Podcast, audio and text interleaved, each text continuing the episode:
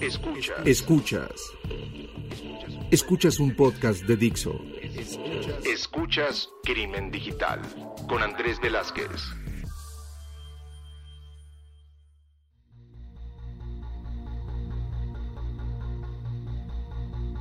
¿Qué tal amigos? Bienvenidos a Crimen Digital, su podcast de ciberseguridad, delitos informáticos, todo lo que tiene que ver con el cibercrimen. Mi nombre es Andrés Velázquez. Saben que me encuentran en mis redes como arroba cibercrimen y pues siempre les pido que por favor nos manden qué es lo que les ha gustado, qué no les ha gustado de los podcasts anteriores, si les está gustando, cada cuándo lo estamos sacando, que ahorita estamos con este periodo, esta temporada de cada 15 días. Obviamente nuestros amigos de Dixo están vueltos locos porque me la paso yo grabando y, y enviándoles los crudos para que puedan llegar a editarlo y quedan estas preciosidades de podcast. Y el día de hoy estamos muy contentos, yo realmente estoy muy contento. Yo conocí a nuestro invitado del día de hoy en un par de conferencias donde los dos fuimos conferencistas, donde no pudimos llegar a hablar mucho, pero lo que hablamos era muy específico y cosas que ambos yo creo que nos hicieron sentido. Y la última vez que me lo encontré, me lo encontré en un cliente con su tradicional playera negra y que a final de cuentas no íbamos para lo mismo, pero que cada vez que nos vemos en ese tipo de, de clientes o en algún lugar, pues sabemos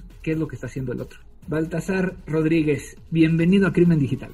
¿Qué tal, Andrés? Eh, mucho gusto de estar aquí contigo, un placer de verte ahora en terreno de podcast, no vernos eh, en cliente. Dicho sea de paso, siempre es bueno saber que estás en manos de Andrés para cualquier tema de ciberseguridad, pero es una de esas cosas que ya lo veo, ya mejor ni siquiera le pregunto qué está haciendo ahí, digo, para no enterarme.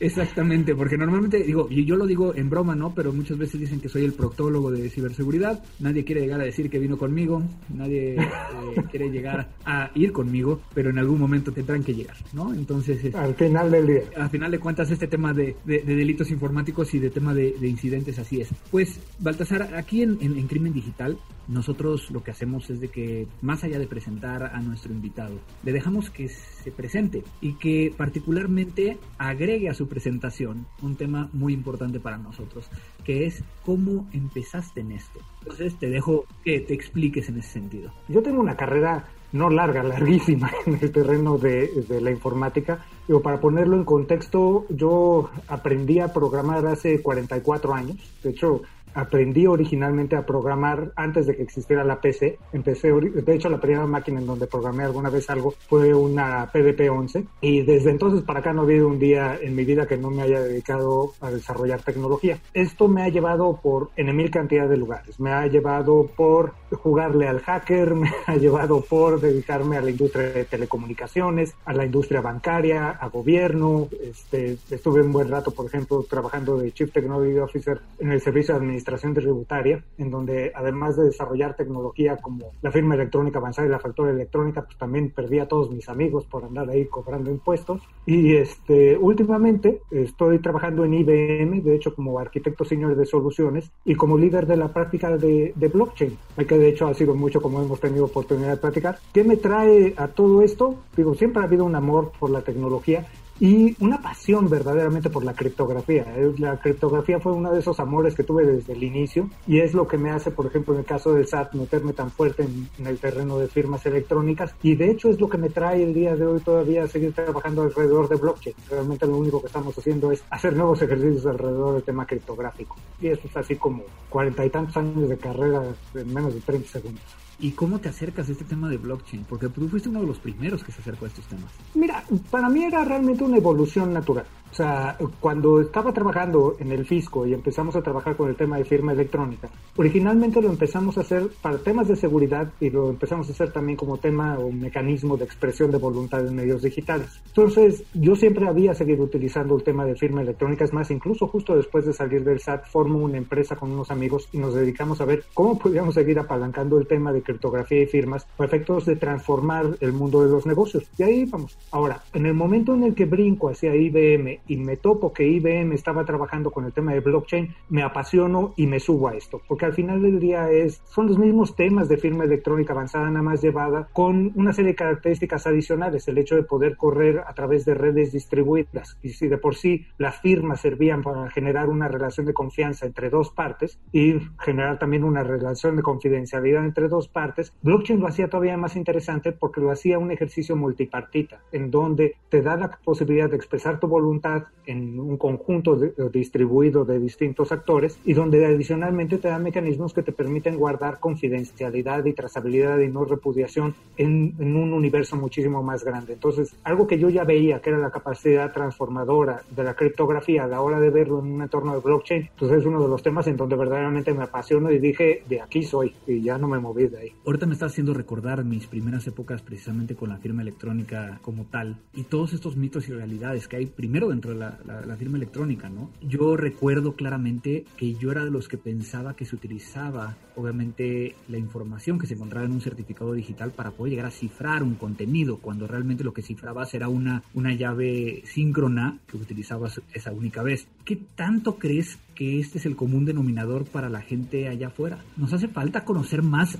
inclusive antes de blockchain, temas de firmas electrónicas. Mira, yo creo que sí. Ahora, ¿qué es lo que sucede? Digo, sería un poco irreal esperar que todo el mundo conociera más alrededor del tema de firmas electrónicas, porque es uno de esos temas verdaderamente áridos. Yo me acuerdo que cuando tenía que llegar a intentar explicarle estos temas a subsecretarios o secretarios dentro de la Secretaría de Hacienda, había un, par a los cuales les decías criptografía y empezaban a dormir en ese momento. Entonces, no es particularmente sencillo explicarlo. Me costó, de hecho, mucho trabajo encontrar analogías y mecanismos que me pudieran ayudar a explicarlo. Pero sí veía yo que hay un tema de usabilidad alrededor de esto. De hecho, incluso cuando lanzamos por primera vez la firma electrónica en el SAT, uno de los temas de discusión era cómo podemos hacer que esto sea sencillo de utilizar. Porque decíamos, si no lo hacemos sencillo, va a empezar a haber mitos allá afuera alrededor del, uso de las firmas electrónicas. Va a haber un tema de mal uso alrededor del tema de las firmas electrónicas. De hecho, yo lo que quería originalmente era que estas firmas electrónicas las pudiéramos meter adentro, o más bien que tu certificado y tu llave privada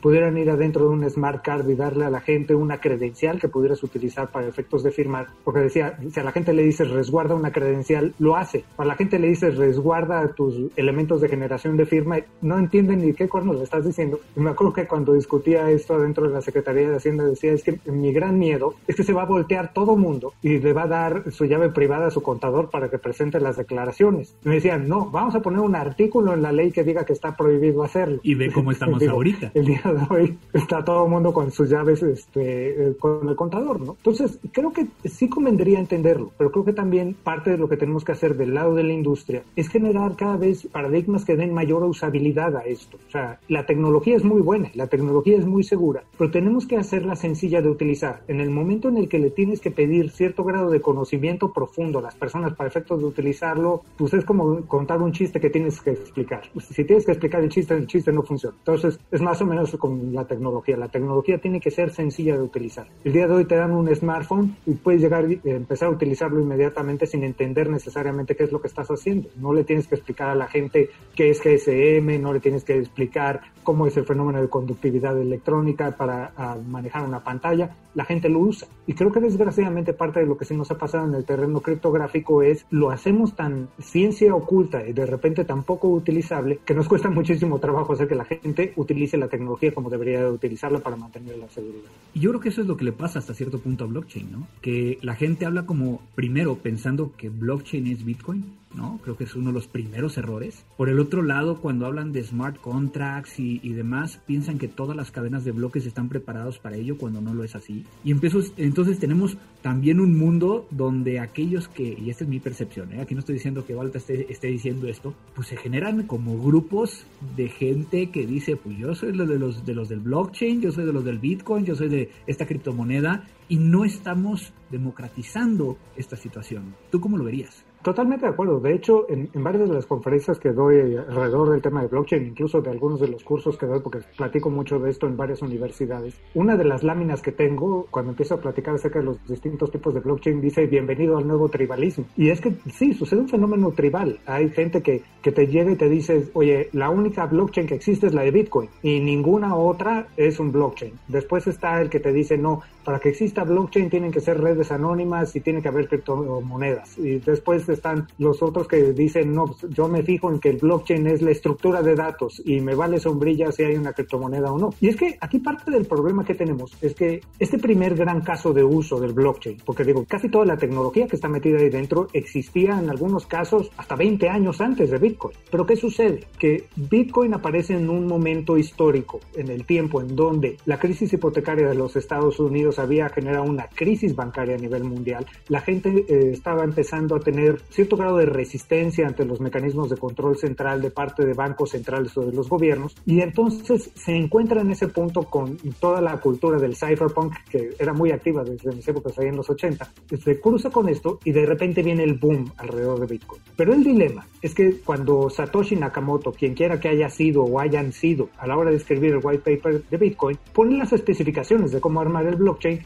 pero nunca dice esto es un blockchain. Entonces, parte del dilema que tenemos es estamos trabajando en una industria que parte sin tener una definición desde cero. Y entonces el problema es hay actores muy activos en el ecosistema que dicen es esto, otros que dicen algo enteramente distinto y la verdad es que nos la pasamos peleando el uno con el otro para ver cuál es la definición correcta. Ahora, yo creo que de ahí un poquito el tema de pelearse alrededor de definiciones es un contrasentido, porque realmente lo que tenemos que hacer es tomar esta tecnología como herramienta y buscar los lugares y los casos de uso en donde esta tecnología tiene aplicabilidad para hacer más sencilla la vida de los seres humanos.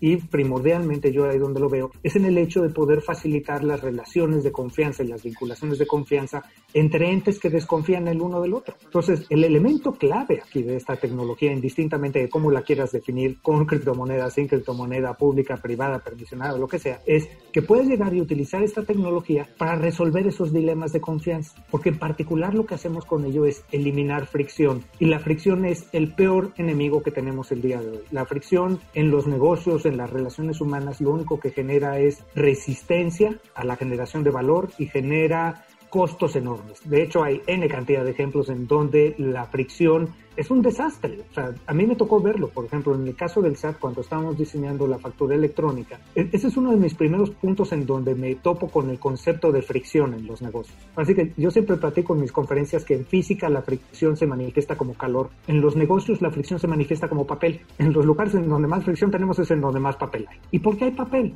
Necesitamos papel para establecer encima de él evidencia de que algo sucedió. ¿Y por qué generamos evidencia? Porque desconsideramos el uno del otro. Y cuando generamos esa evidencia necesitamos procesos y mecanismos para efectos de validar y gestionar esas evidencias. Y esto genera un costo enorme. Entonces, por ponerte un ejemplo, en el año 2004, cuando estábamos iniciando con estos temas en el SAT, hicimos un estudio de la mano del Banco Mundial para que nos dijeran cuánto costaba el ciclo de vida de cinco años de una factura en papel. Y fue sorprendente porque todas las cosas que estaban alrededor de esa factura hacían que el costo de esos cinco años de una factura costara 98 pesos en el año 2004. Entonces, no importaba que hubieras comprado o vendido, esa factura te costaba 98. Y no era por el costo del papel, el costo del papel era realmente intrascendente, pero implicaba que tenías que tener el impresor autorizado, el fulano que llenaba la factura, el que revisaba la factura, el que pagaba la factura, el que archivaba la factura. Incluso hasta cuando pensabas en cosas tan simples como decir vamos a archivar la factura, el SAT te dice tienes que almacenar esto, la autoridad tributaria te dice tienes que almacenarlo durante cinco años. Digo, si piensas en una gran operación de retail, este, y me tocó verlas, cinco años de facturas entrantes y salientes de un gran retailer mexicano, eran 3.500 metros cuadrados llenos hasta el tope de papel. Haz de cuenta así como la bodega al final de la película de Indiana Jones y Cazadores del Arca Perdida. Así, caja tras caja tras caja llena de facturas. Y el tema no era la bodega, el tema era que alguien tenía que tener la capacidad de que cuando llegaba la, autoridad tributaria a pedirte, oye, necesito ver la factura tal por una auditoría, alguien tenía que saber en dónde cuernos estaba esa factura en esos 3.500 metros.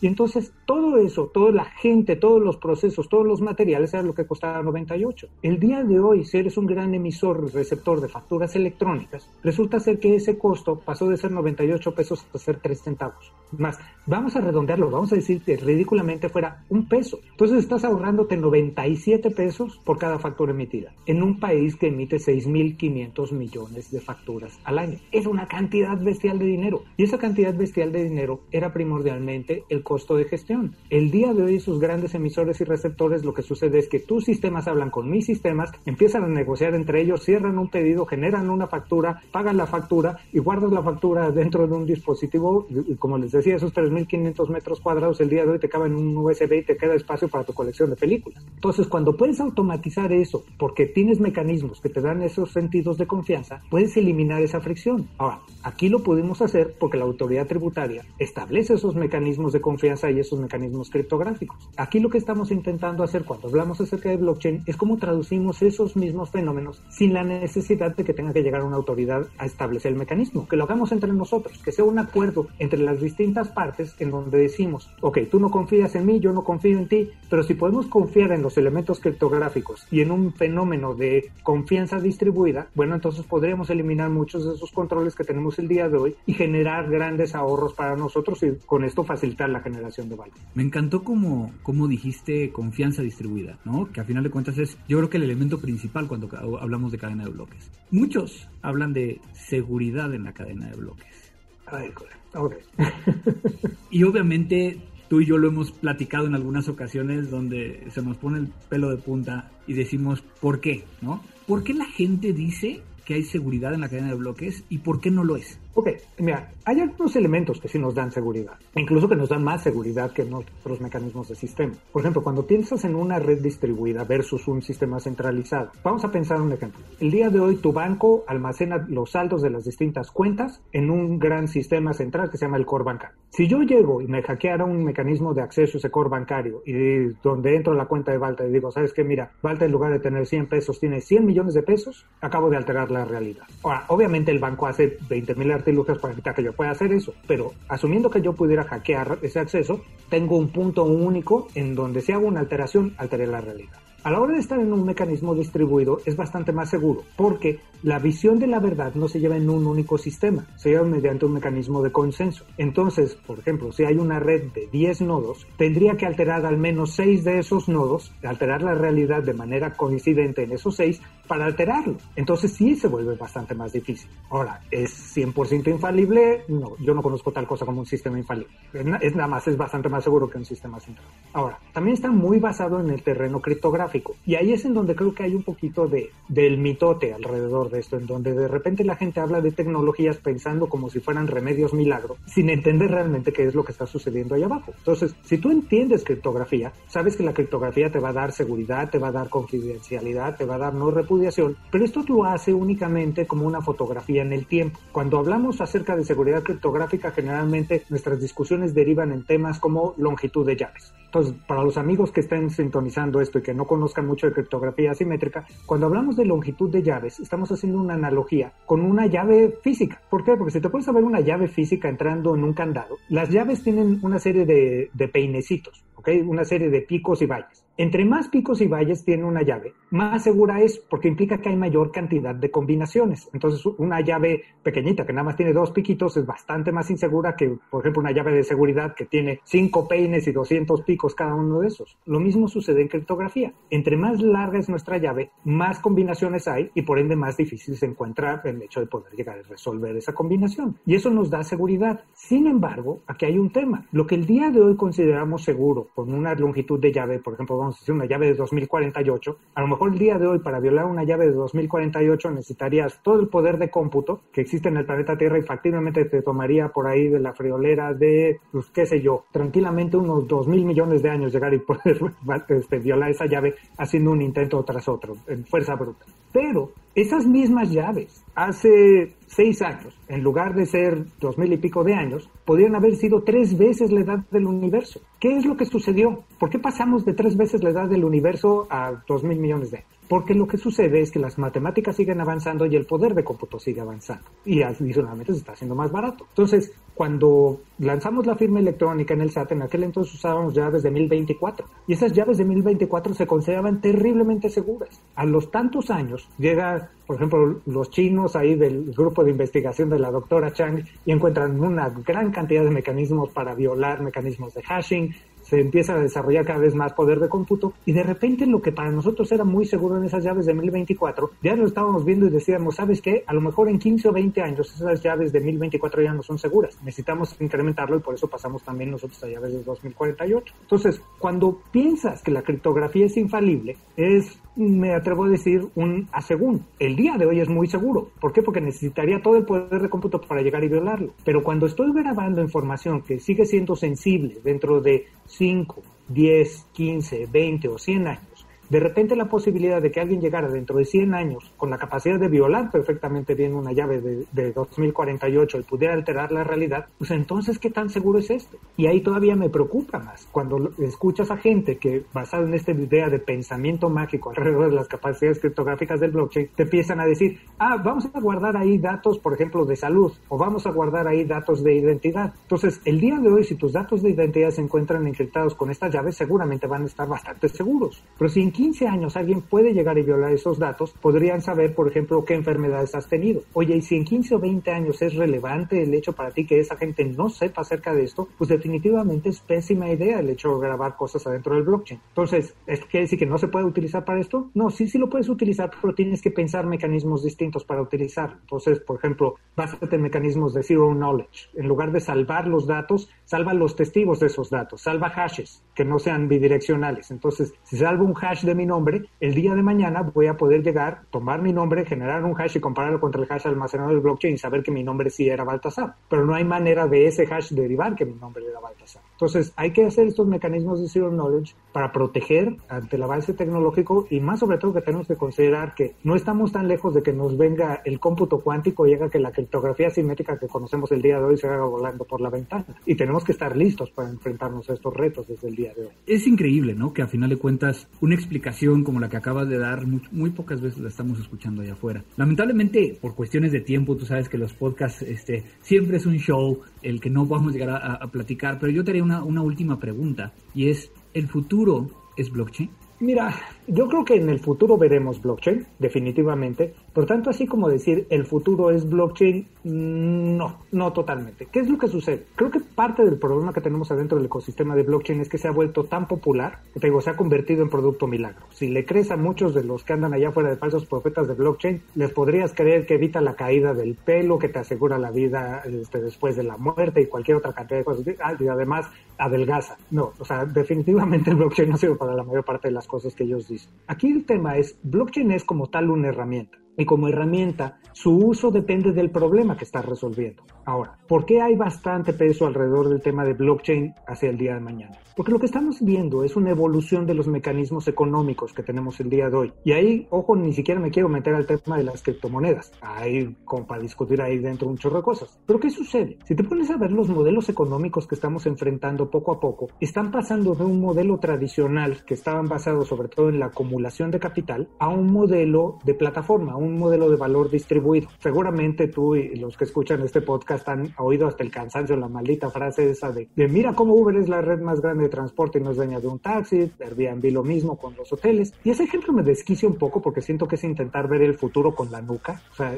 estás intentando explicar lo que viene yendo hacia el pasado. Y es que fíjate qué es lo que sucede. ¿Por qué esta expresión de sorpresa de mira cómo no son dueños? Porque si antes si querías ser, por ejemplo, el factor disruptivo dentro de la cadena de transportes, tenías que estar sentado sobre una gran cantidad de capital con el cual podías comprar una gran cantidad de activo y a través de ejercer esa gran cantidad de activo, en este caso taxis, adueñarte de una red de transporte. Entonces, antes estábamos basados en estos modelos centralizadores, en donde aquel que tenía más dinero era el que establecía las reglas dentro de un ecosistema y era el que generaba la disrupción. El día de hoy lo que estamos empezando a ver es una disrupción basada en un modelo enteramente distinto. O sea, Uber no hace un ejercicio de capital y por eso mismo le sorprende a la gente. El capital sigue existiendo dentro de esa red, pero no es de Uber. El capital es de cada uno de los dueños de los autos. El capital, en caso de Airbnb, es de cada uno de los dueños de las propiedades que están poniendo ahí. Y el valor de Uber o de un Airbnb es el hecho de generar una red, un modelo que interconecte de manera eficiente a proveedores y consumidores, que a veces son uno mismo, también hablamos de prosumidores ahí dentro, y que los conecta de tal manera en donde puedes encontrar perfectamente o más fácilmente un match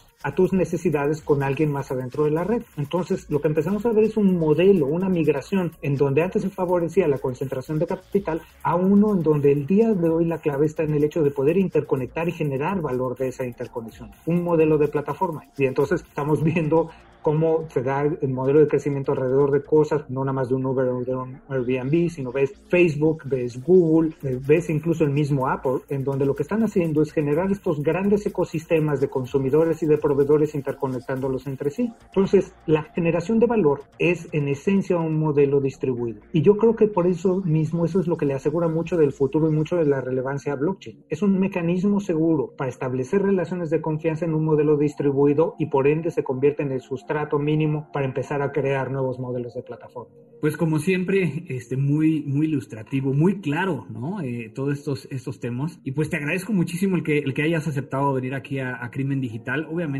sé que estás muy activo en redes sociales, entonces si alguien quisiera llegar a ponerse en contacto contigo, preguntarte, felicitarte por este podcast, ¿dónde te pueden llegar a, encontrar? Ah, mira, feliz de la vida. En Twitter soy arroba Cloud Balta, Cloud como de nube y Balta como de Baltasar. También estoy en LinkedIn, de hecho si me buscan como Baltasar Rodríguez IBM, soy el único Baltasar Rodríguez que hay en IBM, entonces seguramente también van a dar ahí, conmigo.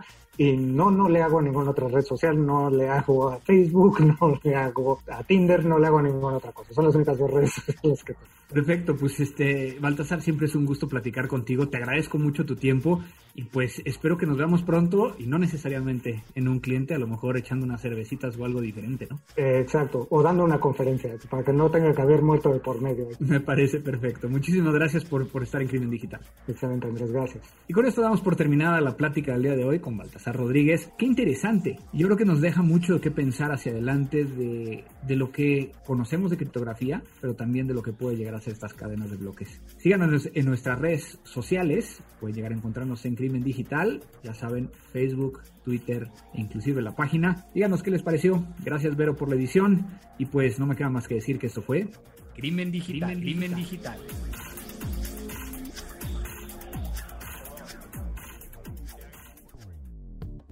Dixo presentó Crimen Digital con Andrés Velázquez. La producción de este podcast corrió a cargo de Verónica Hernández. Coordinación de producción, Verónica Hernández.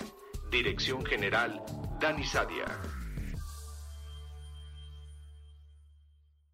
Hello, it is Ryan, and we could all use an extra bright spot in our day, couldn't we? Just to make up for things like sitting in traffic, doing the dishes, counting your steps, you know, all the mundane stuff. That is why I'm such a big fan of Chumba Casino. Chumba Casino has all your favorite social casino style games that you can play for free anytime, anywhere with daily bonuses. That should brighten your day a little. Actually, a lot. So sign up now at chumbacasino.com. That's chumbacasino.com. No purchase necessary. Group. Void were prohibited by law. See terms and conditions. 18 plus. When you need mealtime inspiration, it's worth shopping Kroger, where you'll find over 30,000 mouthwatering choices that excite your inner foodie. And no matter what tasty choice you make, you'll enjoy our everyday low prices, plus extra ways to save, like digital coupons worth over $600 each week. You can also save up to $1 off per gallon at the pump with fuel points. More savings and more inspiring flavors make shopping Kroger worth it every time. Kroger, fresh for everyone. Fuel restrictions apply.